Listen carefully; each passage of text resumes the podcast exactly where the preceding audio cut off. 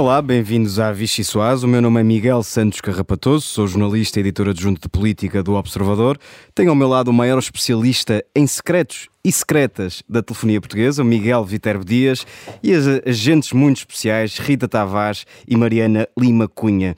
É este esquadrão classe A que me vai ajudar a explicar uma semana em que Marcelo, o bufo, falou demais e revelou os planos de viagem de António Costa à Ucrânia. Costa, o surpreendido, amoou e não escondeu a mágoa. Oh, pai da pátria! Bem-vindo! Bem-vindo! Um amigo especial. De um amigo muito especial. Especialíssimo. Ah, especialista!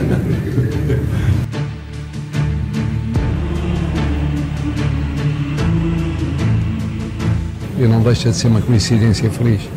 Que na altura em que o primeiro-ministro português vai à Roménia, à Polónia e à Ucrânia em plena guerra, sempre com uma visão da paz. Mas o Presidente da República anunciou, está, no, está, no, está anunciado, e se o anunciou fez, fez seguramente bem. É por isso que é Presidente da República e, portanto, determina o timing da sua própria, da sua própria palavra. Não é o Governo que condiciona a palavra do Presidente da República. Logo na sexta-feira ou no sábado? No dia em que lá chegar. Assim vai a vida de um casal, outrora cúmplice e feliz. Melhores dias virão, certamente. Ou não? Ou não. Quem anda a comer o pão que o diabo amassou é a esquerda, agora transformada no amigo que ninguém convida para as festas e que deixou de ter lugar à mesa do banquete orçamental. Resta a rua onde, à falta de pão, toda a gente ralha e toda a gente tem razão. As manifestações, as greves e os protestos voltaram, longa vida à contestação. Aqui na Vichy Soase há contestação, certamente, mas ninguém passa fome. Venha daí a refeição mais deliciosa da política portuguesa. Rita Tavares, começo por ti. Tenho uma sopa de cabrito. Eu espero agora não fazer nenhum disparate. Eu fui ver à, à internet e cabrito é sinónimo de chibo. Eu espero, eu espero que não esteja a dizer nenhum disparate. Fiz uma longa pesquisa e acho que são sinónimos. Portanto, para falar naturalmente desta uh, mais uma tropelia de Marcelo Rebelo de Souza, uh, já são muitas. Uh, isto de facto está a começar muito mal esta legislatura. Mas esta em termos políticos é um bocadinho inócua. Quer dizer, é, mas já não é a primeira, não é? Segurança talvez não. E acho que é uma vingançazinha. Sim, Vocês lembram-se quando, quando uma Marcelo Rebelo de. Souza se sentiu muito ofendido pela lista de, de- de ministros ter sido revelada antes Sim. do tempo? E ele teve uma reação muito parecida com Sim, a por de causa dessa António coisa Costa. inédita que foi os jornais darem nomes de governantes. Sim, eh, que, que ainda por cima havia, nunca viste, e, nunca e falámos disso aqui, havia listas diferentes de órgão Sim. de comunicação social, o que, o que mostrava que não era uma lista oficial. Mas para não, não nos focarmos só neste episódio, que é de facto, apesar de relevante, Sim, há aqui acaba um por ser acumulado, inócuo, há aqui um acumulado, há aqui uma relação diferente, mas já estávamos um pouco a adivinhar isso, fartámos-nos de falar disto aqui quando houve a maioria absoluta do Partido Socialista, em que, ainda por cima, depois na tomada de posse, Marcelo fez o que fez hum, a António Costa. Acho que não há aqui grandes dúvidas de que é diferente a relação a partir da maioria absoluta, pelo menos para. para público ver, não é? Uh, não sei se depois em privado e na relação entre os dois a coisa não é mais ou menos uh, como foi nos últimos anos.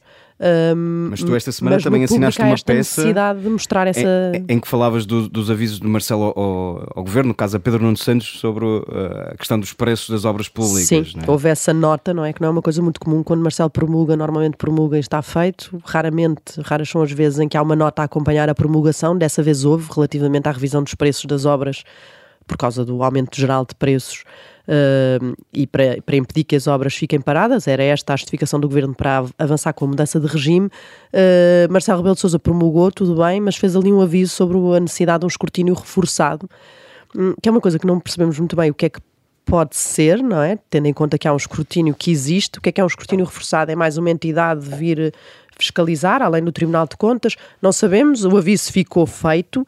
M- Marcelo mostrou que, que é um, um diploma que lhe causa hum, esta. Aliás, aquilo pareceu uma condição quase. Eu promulgo. eh, mas porque Mas vou vai andar haver atento aos preços das obras. Vai andar, vai andar, vai andar aqueles, atento ao, como ao aqueles mercado. velhinhos que andam com as mãos atrás das, das costas para verem as obras, não é? Não sei se consigo agora voltar ao raciocínio, que é muito Acho bom. que eu vou, vou ajudar. Imagina, essa imagem é ótima. Eu vou ajudar e, e- e- Já se percebeu que Marcelo, de facto, está com mais vontade de chatear António Costa. A pergunta é, é outra. O PS vai assistir calmamente a este maior escrutínio, ou aparente eh, escrutínio reforçado Acho de que, Marcelo vai, Rebelo de acho que Sousa? vai largando o desagrado aqui e ali, não é? Vai largando o desagrado que Vai, tem. vai largando umas eh, bocas. Sim, vai- muito quando eu digo largando o desagrado, é coisas em off, primeiro. Acho que vai demorar o seu tempo, digo eu, não é? Que, que- que vai demorar o seu tempo até comprar uma guerra pública, mas acho que isso pode acontecer, sim. A história da política mostra-nos que, que isso acontece com frequência. E, e terá interesse, Mariana, ou seja, eh, o, o, o PS está numa circunstância que já não estava há bastante tempo, que é eh, ter a oposição à direita, à esquerda. Será, vi- será hum, inteligente comprar também uma guerra com o Marcelo Rebelo de Sousa? Uh, eu por acaso ia dizer, estava a ouvir a Rita e dizer que obviamente que pode acontecer, mas eu não vejo grande. Eu, eu acho, não sei, uh, analisando a, a relação anterior que, que António Costa e Marcelo Rebelo de Sousa já tinham, acho que será mais do perfil, talvez, de António Costa tentar. Uh, Enfim, tentar não ir ao choque direto. Acho que não vejo grande interesse em fazer do Presidente da Não, República. interesse não há. O, que eu digo é que isto é quase da natureza Inevitável. humana, não é? Sim, aquela pode- coisa pode das relações, é aquela sim. coisa das relações longas, não é? Às tantas o bom dia já chateia. e, e eu acho que isso é inevitável. Vimos Por acaso eu muitas estava estava a ouvir-vos a, a falar sobre isso e parecia mesmo que estavam a comentar uma novela quando eh, já- eu não sei qual de vocês disse, quando Marcelo fez o que fez na tomada de posse, parecia que estávamos a comentar o último Mas, episódio. mas, repara- mas da novela. Ahm, mas, mas, Pelo menos desta vez Marcelo mas foi repara, indiscreto, por mas disse uma exemplo- coisa que era verdade, que, coisa que não acontece, por exemplo, no, no episódio que nome a este programa. na, na, Em que é que eu menti? Em O que é que eu menti, Marcelo? Desculpem. Vai, Rita, concentra-te. Não consigo. Já foi o raciocínio. Não. Lembram-se na altura da cooperação estratégica perfeita que existia entre Sócrates e Cavaco, não é? Sim, sim, sim. Basta ver como começou em 2005, também com uma maioria absoluta do Partido Socialista, e como ela acabou ah, ali em 2009 com Vamos aquela questão das com as escutas em Belém. para saber quando é que António Costa vai aqui. Alguém, são personalidades diferentes, ninguém tem dúvida sobre isso. Atenção, ninguém está aqui a fazer comparações diretas, mas quer dizer, as relações degradam-se. Eh, degra- degradam, só tem vários momentos e as políticas são mais tensas, há muitos momentos. António Costa não, pode não ter grande vantagem nisto, mas a dada altura também lhe pode ser conveniente começar a fazer ele mesmo uma campanha pelo PS para aquilo que quer como Presidente da República. Atenção que quando Marcelo acabar o mandato, Ah, sim, o PS futuro, sim, já certo. não está há 20 anos em Belém. Sim. Portanto, há de querer aquele lugar. Eu acho há que é de mais, haver aí esse eh, cálculo, algures neste, neste, nestes anos que, que vêm aí. Sim, eu só acho que é ma- eh, como vocês também estavam a referir, acho mais significativo olharmos para as questões, seja do escrutínio do, do PRR, seja o recado dos metadados, eh, da fiscalização imediata, eh, enfim, na ação política acaba tudo por ser um bocadinho mais relevante eh, para. Para o, para o trabalho enfim, que Marcelo quer, quer fazer enquanto presidente, embora eu, quando acontecem estas situações, me lembro mais daquele texto que eu acho que foi o Miguel e a Rita Penela que assinaram, em que Marcelo, na verdade, desabafava era que estava com falta de espaço mediático e eu não consigo olhar para Marcelo sem pensar que há sempre um bocadinho desse fator envolvido. E é isso que eu, Documentador da TV. E é isso que eu ia perguntar ao Miguel. Eh, Marcelo Rebelo de Sousa tem estes dois lados, aparentemente, um em que parece um super Marcelo, um outro em que desabafa com os partidos e até já fala nos seus possíveis sucessores à direita.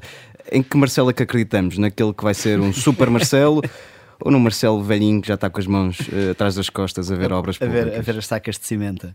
O, eu, eu- a minha dúvida é se no próximo 10 de junho António Costa ainda levará o chapéu de chuva para essa Ah, cooperação essa entre os dois, fotografia. eh, que agora pode já não se verificar. Um, o, pois eu realmente ia pegar, ia dizer, eh, quando estava, quando estava a ler as coisas para, para vir para aqui, estava, estava, eh, tinha aqui uma nota sobre esse palco que Marcelo procura sempre Nas 5 ter, horas não que é? tiraste para preparar este programa. Exatamente. Prepara, exatamente. olha, alguém prepara este Eu faço o meu trabalho de casa. Isto não era E- só para vir para aqui mandar larás. e, Enganaram-nos. e hum, sobre esse palco que, que- que o Presidente da República procura ter, especialmente nestas questões internacionais, não é? Onde o governo é que é o principal responsável e ele fica sempre um bocadinho à margem. E então aqui quis se meter mais uma vez. Eu tinha uma curiosidade enorme que era ver a cara dos jornalistas quando ele falou eh, que o António Costa ia a Kiev. Perguntavam-lhe como o Rui Rio, para, para tarde? Exato. Para efeitos de. Mas eh, só da- daquilo que a Rita Mas quer dizer, disse- isso também era um segredo. Quer dizer, Pois, era isso que eu ia Roménia, explicar. Polónia, no mês em Se que não fosse ele... agora, quando é que era? Não, não percebo mas é importante bem. explicar- caminho, Sim, é? mas havia Para as pessoas que nos estão a ouvir, havia ali, havia Para as pessoas uma- que nos estão a ouvir, de facto, eh, falava-se que, tendo em conta que António Costa ia à Polónia e à Roménia, era Ele tinha dito que era em maio, não era? Exatamente, tinha dito que, ia- que era até o final de maio, portanto, não era assim o terceiro segredo de Fátima, mas eh, Marcelo achou Se- por bem Marcelo ser o também não nosso disse-. Mas Marcelo também não é? disse o dia, só disse aquilo que toda a gente já estava a ver. É Roménia, Polónia, se lá ali ao lado, se é calhar verdade. dá lá um salto, não é? Se calhar vai lá passar. O- mas só para concluir, Miguel, e entroncando na Conclui, sua pergunta, eh, introduzir o, o facto de Augusto Santos Silva, né, que é um nome que vai sendo apontado a longo prazo para uma possível candidatura a Belém, a ter dito, ele que também aceitou um convite para ir a Kiev, ter dito quando deu conta disso que ia tratar disto com a descrição inevitável que se exige num momento destes. E, portanto, Pumba. se eh, daqui a cinco anos eh, for candidato, posso já ir fazendo as contas a partir de agora com, estes, com estas trocas de, Muito bem, muito bem. Iremos certamente nessa altura ao nosso arquivo para, Claro que sim. para citar É para Miguel. Vidal Dias, Dias. sim. Vou agora servir a próxima sopa. Sopa nem vê-la, é a minha outra sopa. Eh, E é para falar da esquerda, nomeadamente Bloco e, e- e PCP, que pronto, vão passar fome. né? Eu, eu começo a dizer, o meu, o meu momento alto deste programa começa a ser ouvir a sopa que o Miguel vai dizer antes de ele dizer. É, é assim um auge de emoção, de, de suspense, de drama. O que é que lá vem Eh, Sim, sim, sim. Começo a ficar muito curiosa com isso. Hum, eh, sim, quer dizer, a esquerda está eh, fora, obviamente, da, da, da mesa orçamental. Nós, eh, eu e Rita, esta semana escrevemos um texto em que explicávamos um bocadinho a lógica deste, deste orçamento que eh, nós, enquanto jornalistas, lembramos de que normalmente estas semanas eh, prévias à, à especialidade Que dava um bocadinho mais de trabalho do que estão a dar agora. Exatamente, A verdade um é bocadinho mais animados, dizê-lo com frontalidade. dormíamos menos. Não, mas havia sempre aquelas notícias que apareciam nesta altura em que o governo começava ehm, a atirar o isco dizendo que havia uma almofada de X milhões que dava para acomodar não sei quantas coisas e, e eram Havia orçamentos negociação à feitos. esquerda, não é? Sim, havia, orça Havia eram essa orçamentos margem feitos para essa negociação, sim. mentalidade. Que, que agora de facto não, não existe a esquerda, não, não, há, não há repousados guardados para a esquerda como havia antigamente. O que não é mau para os diabetes, não é? Uh, pode ser mau para a saúde do país, quem sabe? Não, isso diria à esquerda. Mas o, uh, agora, aliás, as conversas que temos já com o PS e com o governo é falar de uma proximidade ideológica ao livre. Um, é engraçado porque de facto, Sim, sim. olha, as eh, relações as pessoas com quem nós falámos, nós depois estávamos a, a trocar cromos sobre, sobre o texto que íamos eh, fazer e, e- e era. Então, mas vocês sentiram maior proximidade com algumas das propostas que ouviram? E era logo, não Uhum. é? O livre. Assim, talvez com o livre, portanto, há ali uma. Eu gostei da, da descrição da proximidade ideológica, ou seja, parece que os últimos anos não aconteceram Sim, de todo. exato. Não há outros partidos com quem nos identifiquemos.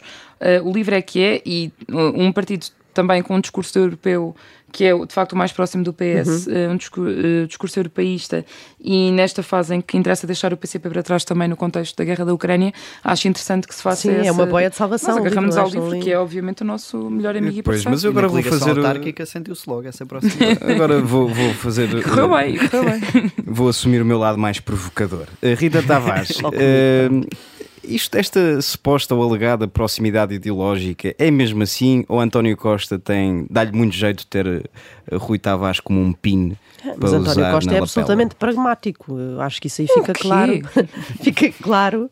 É, Ficou claríssimo, quer dizer, para quem ainda tivesse dúvidas, mas em 2015 acho que ficámos todos eh, esclarecidos sobre o, o pragmatismo de António Costa, que é eh, eh, tem consigo aqueles que são convenientes para aquela altura eh, e que lhe podem. E agora é eh, conveniente porquê? proveito. E agora é, Para é fingir que não conveniente- é um, um rei absoluto? Exatamente. Agora dá aquela ideia de diálogo e de, eh, de conversação com alguma parte que não, ainda por cima não é a parte que deitou o governo abaixo. Não são os vilões, são Nem os sequer é a parte que não consegue dizer que na Ucrânia o que está a acontecer é uma invasão da Rússia. Portanto, quer dizer, se isto não é Finalmente, ser Rui Tavares está no absolutamente... sítio certo. Exato, hora certa. finalmente, porque ele foi a pessoa que falou na geringonça antes dela acontecer e depois ficou fora dela, não É é? aquela brilhantina que fica bem, não é? Pronto, Eh, se quiser chamar-lhe assim. Brilhantina é uma coisa um pouco E deixa-me só dizer uma coisa que é eh, o livro obviamente está numa posição difícil do ponto de vista em que tem um deputado e em maioria absoluta, portanto não, não consegue. Não faz diferença, para, A- não a faz esquerda, diferença em termos de, conta- de contas, não Sim, é? Não, não há a- diferença. As fontes não da é esquerda preciso. ironizavam a dizer, pronto, vão fazer mais umas comissões e uns- grupos de trabalho, mas eu acho que quer dizer, o livro. As fontes da esquerda, do Bloco e PCP, não é? Sim. Que estão muito estão- Que é um comentário Exato. com muita graça também. Uh, sim, mas, ou seja, tendo em conta a verdadeira margem de manobra que o livro tem, a margem negocial, eu acho que o livro até está a fazer bem as contas, quer dizer, uh, Pois, mas era, era isso que eu ia perguntar ao Sim. Miguel Vitero Dias. O Vai, livro, Dias. o livro está mesmo. E Se eu o PAN a resposta, posso passar. estão mesmo a fazer bem as Pede contas. É da última vez que houve alianças com o PS correu muito mal a quem se aliou ao PS. e, o, e o PAN eh, lutou muito para estar no lugar onde está agora Rui Tavares, não é? De ser o melhor amigo de António Costa. Quer verdade. Dizer, os, homens, eh, os homens, neste caso a mulher, e neste caso a Real fartou-se de. Ma- Mas olha que eu não sei se essa leitura de deu-se mal quem esteve a governar com António Isto, Costa. isto não era, porque- isto era uma pergunta, era uma Pronto, mas provocação. não te esqueças que há também aquela leitura de foram castigados nas eleições quem mandou abaixo o governo. Portanto, se se essa também for a leitura, se calhar Rui Tavares nem está a fazer mal. E tu, Miguel, qual é a tua opinião? Vais-te deixar, vais deixar condicionar pela opinião da Rita Tavares ou vais ter uma opinião própria? Eu ia citar um provérbio popular que diz nunca pior. No caso do livro e do PAN, também um para cada, pior do que isto.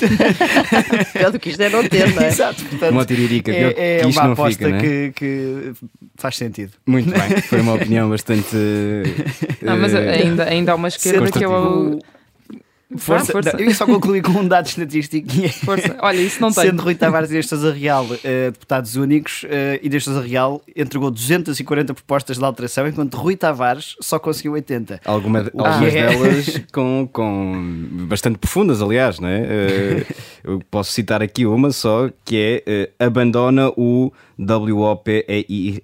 P-O-W-E-I-U-R-W. Portanto, abandona um alguma coisa. Era um template que estava feito para abandonar algo. Não sabia, mas é uma proposta muito importante do PAN e disruptiva, sobretudo. Vamos Perspectiva de nível da passar. dicção e da leitura. Sim. Filling the gaps. Epá, eu não sei se consigo pronunciar isto, Vá lá. mas vou tentar. Abandona o W-O-P-E-I-R-P-O-W-E-I-U-R-W-P-O. Agora- Não sei, não sei mais, não sei o que é que é isto exatamente. Bom Será que tem a ver com Star. Wars? Mas Inês Souza Real eh, vai explicar certamente. sopa de fruta vermelha, a última sopa, eh, e é para, para ti, Mariana. De facto, há- há- os vermelhos voltaram à rua e voltaram com muita vontade de distribuir fruta. Foi o raciocínio para introduzir esta sopa. Os sindicatos voltaram à rua, há greves, há manifestações, há protestos. A luta aquece. Uh, aquece e, e já agora uh, uh, em relação agora estou a fazer autopromoção, mas em relação ao que nós tínhamos que dizer esta semana, entretanto saíram, nós já tínhamos números de pré-avisos de greve relativas a janeiro e fevereiro deste ano, Uh, ontem saíram as de março e de abril. Um, em janeiro e fevereiro já havia um aumento que era evidente, mas ainda podíamos dar o desconto da pandemia, porque por comparação tinha havido o confinamento do ano passado. Um, agora, ontem, quando são publicados, percebe-se que o aumento de pré-aviso é de 85%, em mês em que a comparação já é melhor, porque já não foram tão Estás dramáticos a a amassar os nossos ouvintes com os teus números. Eh, só sim, é um conhecimento. o texto, que, o texto que escrevemos sobre. Ora, o é facto isso que eu aí dizer, no um- fundo. Só queremos larachas, Mais só queremos agitado aliás, Então eu, posso dar uma laracha que é. eh, não, hoje os partidos esquerda vão, vão estar na concentração dos sindicatos da função pública, que é acompanhada por uma série de greves. Isso é tolerante. Não, não, eu, já, eu vou chegar lá se me deixares concluir o raciocínio. Há mais paralisações anunciadas ao nível dos transportes marcados. Atalha, Mariana, atalha. Eu queria Mas dizer- porquê, Mariana? Porquê? Porque, Porque eu quero dizer isso que isto está é a uma notícia que eu vejo com alguma preocupação.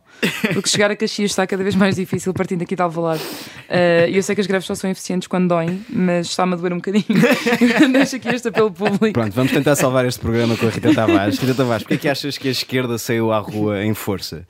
É uma nova fase da vida política? Sim, acho que é, é, enfim, é a leitura dos últimos anos, dos resultados eleitorais, de tudo e mais alguma coisa, a necessidade de ganhar, reganhar o espaço que esteve mais tímido nos últimos seis anos por causa dos acordos com, com o PS. Aliás, há, há frases no texto que, que- de, de fontes da esquerda dizendo que, que na altura não fazia sentido ir para a rua reivindicar aquilo que estava Uhum. uh, conseguido de alguma maneira no orçamento, ou que havia pelo menos esse compromisso. E, e uh, havia no aquela orçamento. ideia que eu também achei interessante, que é a nuance do tipo de protestos que se faziam antes, não é que tenham parado completamente, embora em quantidade claramente tenham abrandado, mas o tipo de protestos que se faziam antes era uma maneira de dialogar também com o governo, Sim, é? sim, sim. era uma maneira de dar ímpeto de pressão para o que depois vinham mesmo. E isso faz Neste uma... momento é falar sozinho. Isso faz com que tudo seja diferente, não é? O, o facto de estás a manifestar-te para seres ouvido em diálogo e o Uhum. facto de estás a manifestar para marcar posição e ganhares, reganhar espaço é diferente. Pois há também a parte do Partido Socialista. Era isso que eu ia perguntar.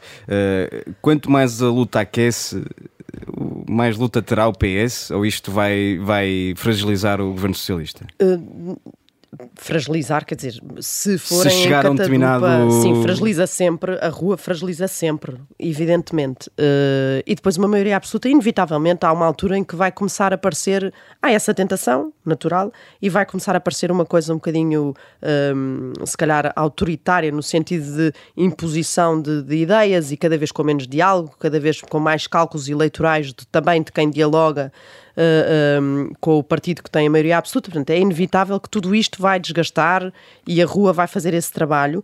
No lado do PS, por agora, a ideia que existe é que o próprio, uh, essa luta está altamente contaminada pela situação Exatamente. atual do PCP Isso- isso serve e a guerra na Ucrânia e a posição do PCP na Para guerra uma na última Ucrânia. pergunta Roubaste-me a laracha ao, final, ao Miguel vais-me fazer uma Dias, pergunta séria. que é eh, se de facto a esquerda, e falo de- aqui incluo todos, sindicatos, PCP, Bloco, eh, estão em- com força para levarem a luta para a rua com resultados, porque, porque aparentemente há aqui, segundo os sinais que, que nos são transmitidos, há aqui uma desmobilização quer nas manifestações eh, organizadas pela CGTP, quer no próprio protesto organizado pelos partidos. Olha, Miguel, eu não faço futurismo, sabe?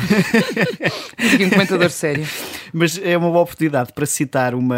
Eu já não sei se foi mesmo no texto, se foi na, na história do dia onde a Mariana também esteve, que, sobre as interpretações diferentes do, de- do lugar de cada um na luta, do PCP e do Bloco, do PCP estar intrinsecamente ligado aos movimentos de luta e o Bloco ser mais numa lógica de aproveitar os movimentos que ganham algum lastro. Uh, e portanto uh, foi uma, uma leitura que que eu, que eu gostei de ver, mas sobre se terá força ou não, só o tempo dirá, Miguel, e o diálogo com os parceiros um, e qualquer coisa é dialogar com o livro. É isso mesmo. O nosso tempo Porque assim não... mesa. sempre Rui Tavares. Exatamente. Temos connosco Carlos Eduardo Reis, deputado do PSD e diretor de campanha de Jorge Moreira da Silva. Bem-vindo. Muito obrigado. Ia começar precisamente por aí. Apresentei-o como diretor de campanha, mas ocorre-me perguntar qual campanha. Não me refiro exatamente à de Jorge Moreira da Silva, mas acha mesmo que as pessoas já perceberam que há eleições internas no PSD? A primeira, agradecer, boa tarde a todos, agradecer o vosso convite e parabenizá-los pelo oitavo aniversário. Acho que fazem aqui um serviço muito importante ehm, e que, eh, independentemente de ser muito difícil aos líderes do PSD ou candidatos a líderes vi- virem cá a ser entrevistados, ehm, tem sido muito produtivo eh, perceber a vossa evolução ao longo dos tempos. Enfim, essa, essa é a grande questão, Miguel, porque eh, nós tínhamos dois desafios nesta campanha. Começamos mais tarde, como toda a gente sabe, e naturalmente o primeiro desafio era dar a conhecer eh, eh, Jorge Moreira da Silva. Mas repare ao- que eu nem ia tão longe, estava a falar da campanha como um Sim, todo, sim, eu- eu já lá ia. E depois hum, tentar retirar o PSD deste sonambulismo político que advém de um conjunto de eleições que temos tido nos últimos, eh, no último ano e meio e que tem deixado a militância muito cansada. Bem, o, o- panorama internacional eh, também não deixa muita margem para eh, discu- discussão de eleições internas. Não é? Temos a guerra na Ucrânia e temos também o processo orçamental em maio e não em outubro, novembro, como, como normalmente eh, decorre. E, portanto, tem sido para nós um desafio tentar colocar ahm, a campanha eh, eh, onde ela deve estar, Mas que é no centro do debate político. Vê nessa dificuldade responsabilidade dos dois candidatos ou só de uma parte? Eh, da nossa não é com certeza. Nós temos eh, aceito, até porque precisamos eh, desse espaço, todos os convites dentro da agenda que temos para poder estar na comunicação social e junto com os militantes. Tentamos maximizar a agenda. Ainda ontem o nosso candidato saiu às quatro da manhã daqui e às quatro da tarde, cinco da tarde já cá estava, foi à Madeira, voltou, acabamos em Torres.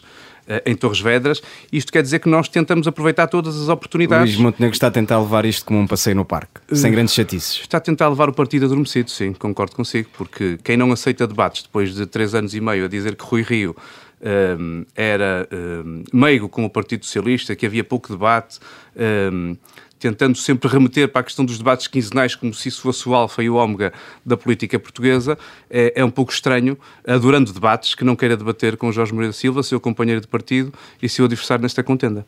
Eh, na verdade, eh, estava aqui a falar do, do sonambulismo político, da falta de, de, visibilidade da campanha, mas nos últimos dias houve uma pequena faísca entre os dois candidatos. Ainda bem. Uh, na quinta-feira tivemos aqui no Observador Luís Montenegro a afirmar que a adesão de Moreira da Silva ao rioísmo tinha sido a maior surpresa de, da sua vida política. Uh, sendo que é um homem do rioísmo e esteve com o Rio nas últimas disputas. Uh, Diga-nos como é que uma personalidade como Jorge Moreira da Silva, que foi crítico frontal de Rio, acaba de facto apoiado pelo rioísmo. Uh, primeiro, tenho muitas dúvidas desse apoio do rioísmo em relação a Jorge Moreira da Silva. Das figuras que estiveram próximas de Rui Rio, não vejo assim tanta gente, dirigentes, digo, a apoiar Jorge Moreira da Silva. Mas sabemos que Salvador Malheiro está a ajudar a campanha. Sim, mas a, próprio Carlos Rui Rio, Reis. Rui Rio é mais do que eu e, e Salvador Malheiro, não é? e, portanto, não vejo essa colagem ao do rioísmo. Mas então onde é que o, o rioísmo está? Ao, não estará com Luís Montenegro? Assim? O Dr. Rui Rio ganhou várias eleições com o chamado voto livre. Hum. Posso-lhe responder essa questão no dia 28 à noite. Dir-lhe onde, é que está, onde é que está esse tipo de voto livre e, e, e todos esses militantes que elegeram Rui Rio repetidamente. Uh, em relação a essa surpresa de Luís Montenegro, eu acho que ele já tem idade e percurso político para não se surpreender em política. Portanto, enfim, uh, uh, não me parece que o Jorge Moreira da Silva, ao afirmar as suas convicções políticas, que em alguns momentos foram diferentes daquelas que Rui Rio uh, tem e tinha e, e, desenvolveu enquanto líder do partido uh, que possa de alguma forma uh, diminuir o facto de Jorge Moreira Silva ter dito que votou Rui Rio na última eleição direta porque votou naquele que era o melhor candidato. Não viu nenhuma incoerência nem nenhuma incoerência. Nem nós razão somos, para, para a frase de Luís pá, Nós somos sempre mais do que aquilo que apoiamos porque temos a nossa dimensão pessoal e não podemos ficar agarrados a tudo aquilo que as pessoas que apoiamos dizem ou fazem.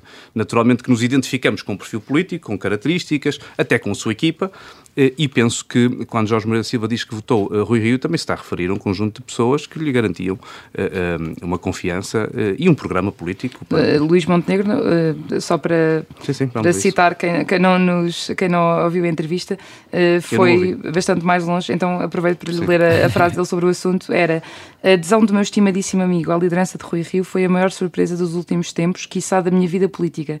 Nem queria acreditar. Não está preparado para governar o país, vai ter muitas surpresas no partido e no país. A minha maior surpresa foi Luís Montenegro não querer debater com Jorge Moreira da Silva. Essa sim é uma surpresa.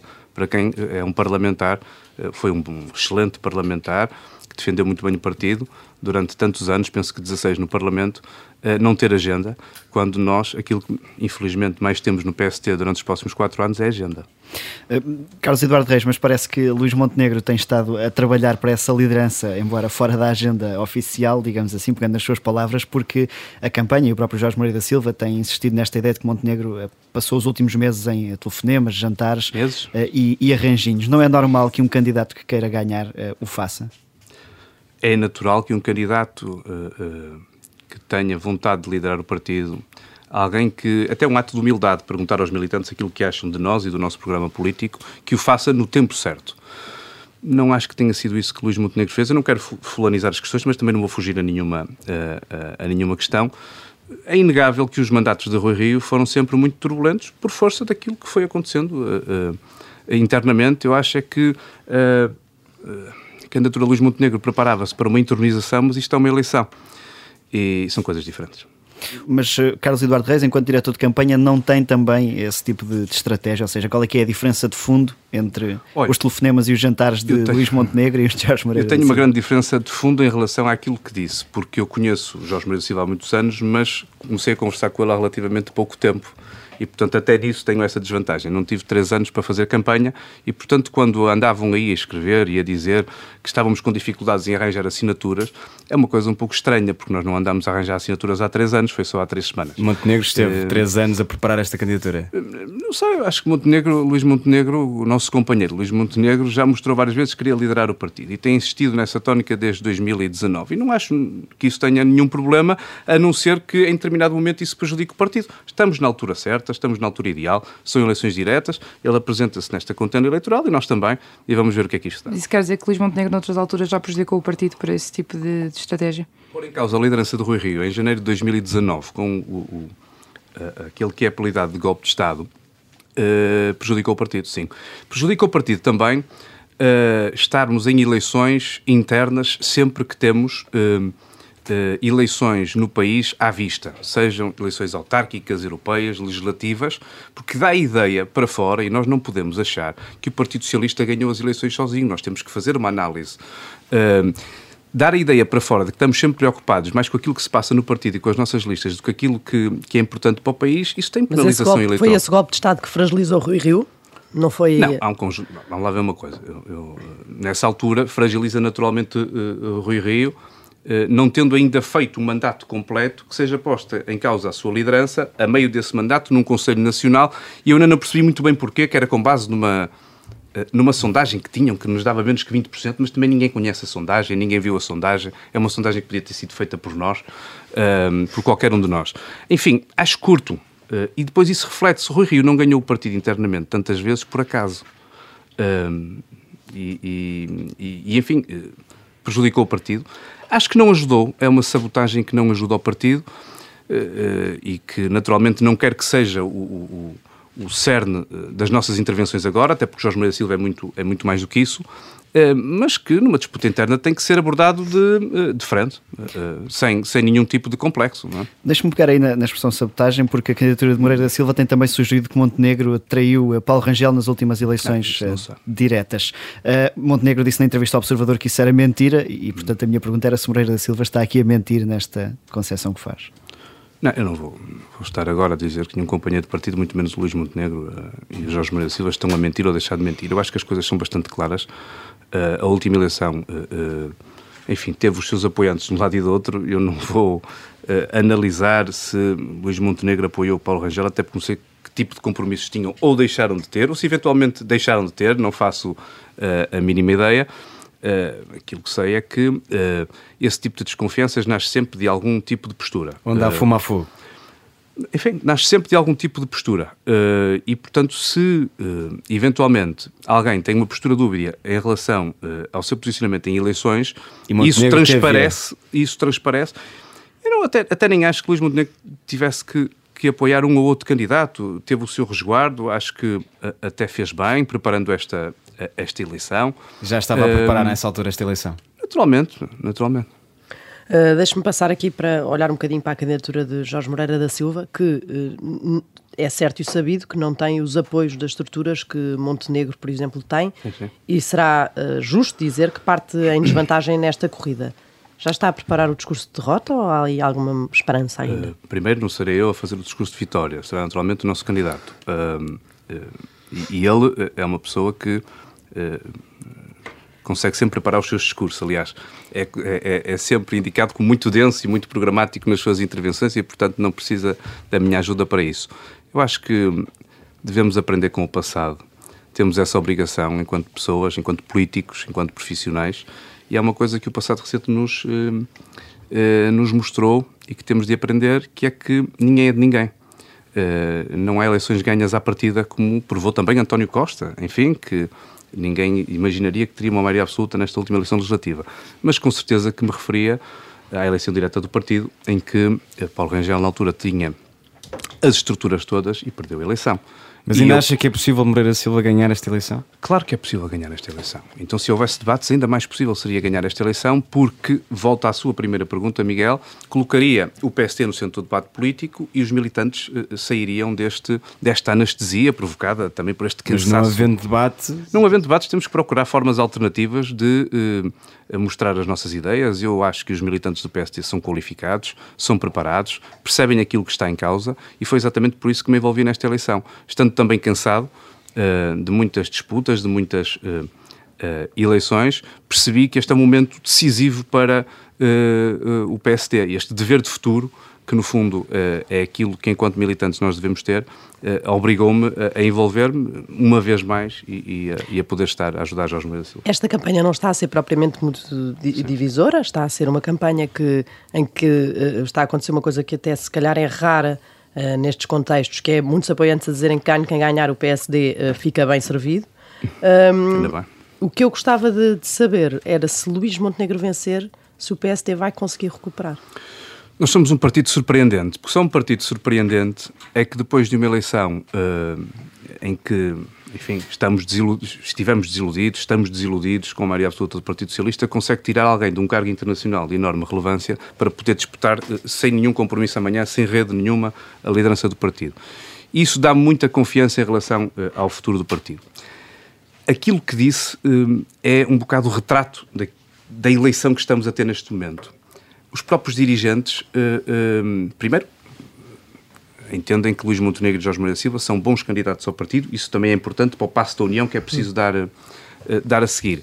Mas, sobretudo, as pessoas não se querem comprometer um, porque aprenderam com a eleição uh, a última eleição direta, mas ao mesmo tempo, porque olham para Jorge Moreira da Silva e percebem que, embora Luís Montenegro esteja no terreno há muito tempo, Jorge Moreira da Silva é o melhor candidato ao partido e é aquele que pode reformar internamente o partido e, e depois apresentar o melhor programa. Mas não respondeu à pergunta. A, se, se, Luís Montenegro... se acredita em Luís Montenegro, não é? Se eu é acredito em Luís Montenegro, eu acredito em Jorge Moreira da Silva para fazer a recuperação, eh, a refundação do partido, não identitária, uma refundação Mas pensa como estes militantes que dizem que qualquer um que ganhe vai com... ficar bem servido, qualquer um deles é capaz de recuperar o PSD? Não lhe vou dar esse título. O único capaz que é, que é capaz de, de, de, recuperar o PSD da forma que eu acho que é possível recuperar o PSD para disputarmos eleições com o Partido Socialista é Jorge Moreira Silva, senão não me envolvia nesta contenda eleitoral. Se eu não estivesse preocupado, e vou direto à sua questão, se eu não estivesse preocupado com o futuro do partido e se entendesse que Luís Montenegro e a sua equipa seriam capazes de resgatar o PSD uh, uh, uh, para dar um salto qualitativo e numérico,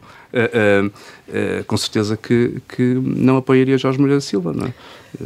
apoiaria Luís Montenegro e acreditaria em Luís Montenegro. Isso não quer dizer que eu vá contribuir para o divisionismo interno se nós não tivermos a confiança dos militantes nesta eleição. Nunca contribuí, nem nunca vou contribuir, porque o partido está acima de mim, enfim, o país também, e, portanto, essas coisas são muito claras da nossa parte. Seja qual for o, o candidato a ganhar a, as eleições, o primeiro teste, grande teste eleitoral, a nível nacional uh, será as eleições europeias. Uh, Moreira da Silva sugeriu que retiraria consequências políticas se perdesse essas eleições. Claro. Montenegro disse que um líder que perdesse essas eleições não tinha necessariamente de sair, portanto tem aqui posições diferentes. Sim. Qual é a sua opinião depois de Rui Rio ter, ter sido tão atacado por, por ter falta de resultados? O próximo líder está obrigado é, a ganhar é, eleições. Quem, uh, Rui Rio tinha sempre o benefício da dúvida, como estava sempre em guerra interna é? Dizia, é? tinha sempre o benefício da dúvida em relação às responsabilidades eleitorais, que não eram só dele, que eram de todos. Eu acho que todos os líderes do PST, sobretudo do PST, estão sempre hum, a ter que provar uh, aquilo que é a sua mais-valia para a liderança do partido. E, portanto, se há umas eleições europeias, depois de uma maioria absoluta do Partido Socialista, que é o primeiro teste à nova liderança do partido, há que retirar consequências políticas dessas eleições. Um dos graves problemas da política nos últimos anos, e aqui falo do governo, tem sido a irresponsabilidade política que se tem normalizado. Qualquer coisa que os ministros façam, ninguém retira consequências políticas. Ora, eu acho que a política não ganha com isso, a democracia não ganha com isso, e naturalmente que se tivermos a confiança dos militantes, se Jorge Moreira da Silva for presidente do partido, uh, uh, acredito que ele vai retirar consequências políticas dos resultados que tiver, porque é assim que, que, que devemos estar na política, e, portanto, corroboro uh, a 100% a afirmação de Jorge Moreira da Silva. Mas, mas consegue compreender que, que Luís Montenegro foi sempre tão vocal a exigir resultados eleitorais a Rui Rio, agora de repente diga, bom, se não ganhar as eleições europeias também não é nenhum desastre. Consegue compreender isso? Enfim, eu não ouvi a entrevista aqui no Observador, mas tenho tentado apanhar dentro da, da agenda, da agenda que tenho, tenho tentado apanhar várias declarações de, de Luís Montenegro, via espaço, a entrevista que lhe fizeram, e enfim, eh, não vou uh, contribuir para adensar a ideia de que Luís Montenegro tem tido muitas contradições uh, em várias matérias. E, portanto, essa é só mais uma a confirmar-se. Então, deixe-me deixe fazer uma provocação. Diz muito que o próximo líder, seja ele qual for, estará sempre a prazo. É uma tese que corre no, no PSD. De, depois de Pedro Passos Coelho, o PSD encontrou em Carlos Moedas o seu novo Sebastião. Dom Sebastião, no caso. Uh, não, acho que Jorge Moreira da Silva está. Uh, eu não estou a dizer isso por ser seu diretor de campanha. É alguém altamente preparado para poder fazer este ciclo. É, alt, é alguém altamente preparado para ser Primeiro-Ministro. E o problema do PSD, e é por isso que temos muito mais líderes que o Partido Socialista, então, em comparação com o PP espanhol, é um, é um desastre, se me permitem. Um, o PSD está sempre à espera daquele que vem a seguir. Eu acho que nós temos tanta gente boa. Qual é o partido? Aliás, até em comparativo com o Partido Socialista, que, que tem uh, dirigentes, ou teve ex-dirigentes em cargos internacionais e que nunca mais voltaram, nunca quiseram disputar a liderança do partido, uh, não vale a pena estar a nomear. Nós temos esses quadros políticos com esse desprendimento. E, portanto, estar sempre a pensar uh, naquele que vem a seguir. E mais, Carlos Moedas tem um grande desafio em Lisboa Uh, e eu acho que ele vai querer mesmo ser um grande presidente da Câmara de Lisboa e vai querer pôr em prática aquilo que, que prometeu. E não dá para fazer duas coisas ao mesmo tempo. Lisboa é grande demais uh, para se dividir com o partido, o partido é grande demais uh, para dividir Lisboa com o país e, portanto, não acho que que faça sentido estar agora a falar de Carlos Moedas nesta, nesta fase. É um grande quadro do partido, naturalmente, tem condições para ser uh, aquilo que ele entender ser, como já provou no, uh, no passado. Mas neste momento aquilo que temos em cima da mesa é Luís Montenegro e Jorge Moreira da Silva. E aí não há dúvidas nenhumas qual é aquele que está mais qualificado para liderar o partido neste em ciclo síntese, difícil. A, a, a sombra de Carlos Moedas não o assusta? Não, eles até são os dois da mesma altura, não há sombra nenhuma. Rui Rio está prestes a deixar a liderança do PSD. A pergunta que lhe faço é se daria um bom candidato presidencial em 2026. Uh, há várias pessoas do nosso espaço político que serão bons candidatos presidenciais, acho que isso é, é público e notório. Uh, não sei se Rui Rio tem essa vontade ou esse ânimo, é natural que depois de quatro anos muito, muito intensos e de muitas eleições ele um, tenha que fazer a sua reflexão, mas seria uma pessoa que eu apoiaria sem condição. Falou da questão de várias personalidades da área política do PSD estarem em condições de virem um dia protagonizar essa candidatura presidencial. Dá-nos um mote para, a nossa próxima, para, o nosso, para o próximo segmento do nosso programa, o Carne ou Peixe tem de escolher uma de duas opções. Se não escolher, vai passar não fome. Diga Jorge Moreira Silva ou Rui Rio. É não, não, não, mas vai, vai perceber não, é, onde eu quero chegar. Vai, vai perceber é onde eu quero chegar. Preferia fazer uma campanha presidencial ao lado de Paulo Portas ou Luís Marques Mendes? Acho que Paulo Portas é o melhor candidato a Presidente da República. Faz parte da Comissão de Defesa. Preferia passar uma hora a discutir o papel da NATO com o deputado comunista João Dias ou uma hora a discutir com os apoiantes de Paulo Cunha as qualidades dele como líder da Distrital de Braga? Eu tenho dedicado muito do meu tempo à defesa e tenho boa relação com João Dias. Portanto, é natural que preferisse essa. Uh, essa discussão parlamentar em torno da defesa. E porque estamos a falar de almoços, quem é que levava a almoçar a Barcelos? Pedro Nuno Santos ou Fernando Medina? Pedro Nuno Santos. Com quem preferia tocar guitarra, Rui Rio ou Marcelo Rebelo de Sousa? Uh, Rui Rio toca uh, bateria. Eu tocaria guitarra, como toco, e ele tocaria bateria. Muito bem, chegamos a, a, ao terceiro segmento do nosso programa, a sobremesa, onde uh, o nosso convidado terá de escolher uma música e explicá-la porquê. Que música é que nos trouxe? Trago-lhe o Call Me Irresponsible, uh, que é uma música eh, americana, um clássico de Judy Garland, mas que, enfim, uh, foi celebrizada pelo Tony Bennett e pelo Frank Sinatra e, e, podia, podia aqui justificar duas dimensões. A dimensão daquilo que disse há pouco de responsabilidade política do governo que normalizou essa característica durante estes anos, junto dos seus ministros, mas claro que a uma semana de eleições internas eu não podia uh, deixar de uh, ligar esta música uh, à falta de debate dentro do PSD, à recusa de Luís Montenegro de, de, debater com Jorge Moreira da Silva, porque isso enfraquece o partido, acho que enfraquece o debate político, dá um sinal errado às pessoas lá fora e nós só ganhamos com as pessoas lá de fora. Tomar os votos que o partido já teve ou tem como garantidos é o maior erro em, uh, em política. E, em última análise, até acho que diminui uh, o próprio candidato não querer debater. Portanto, é uma irresponsabilidade. Carlos Eduardo Reis, muito obrigado por ter vindo à Vichy Eu é que agradeço. Os nossos ouvintes já sabem, voltamos sempre às sextas-feiras. Not too clever, I just adore you. Call me unpredictable. Tell me I'm impractical. Rainbows I'm inclined to pursue.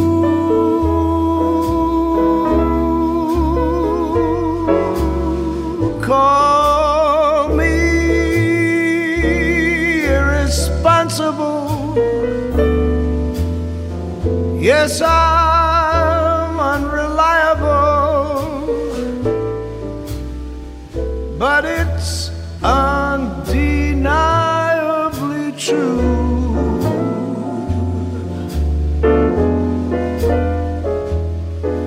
I'm irresponsibly mad.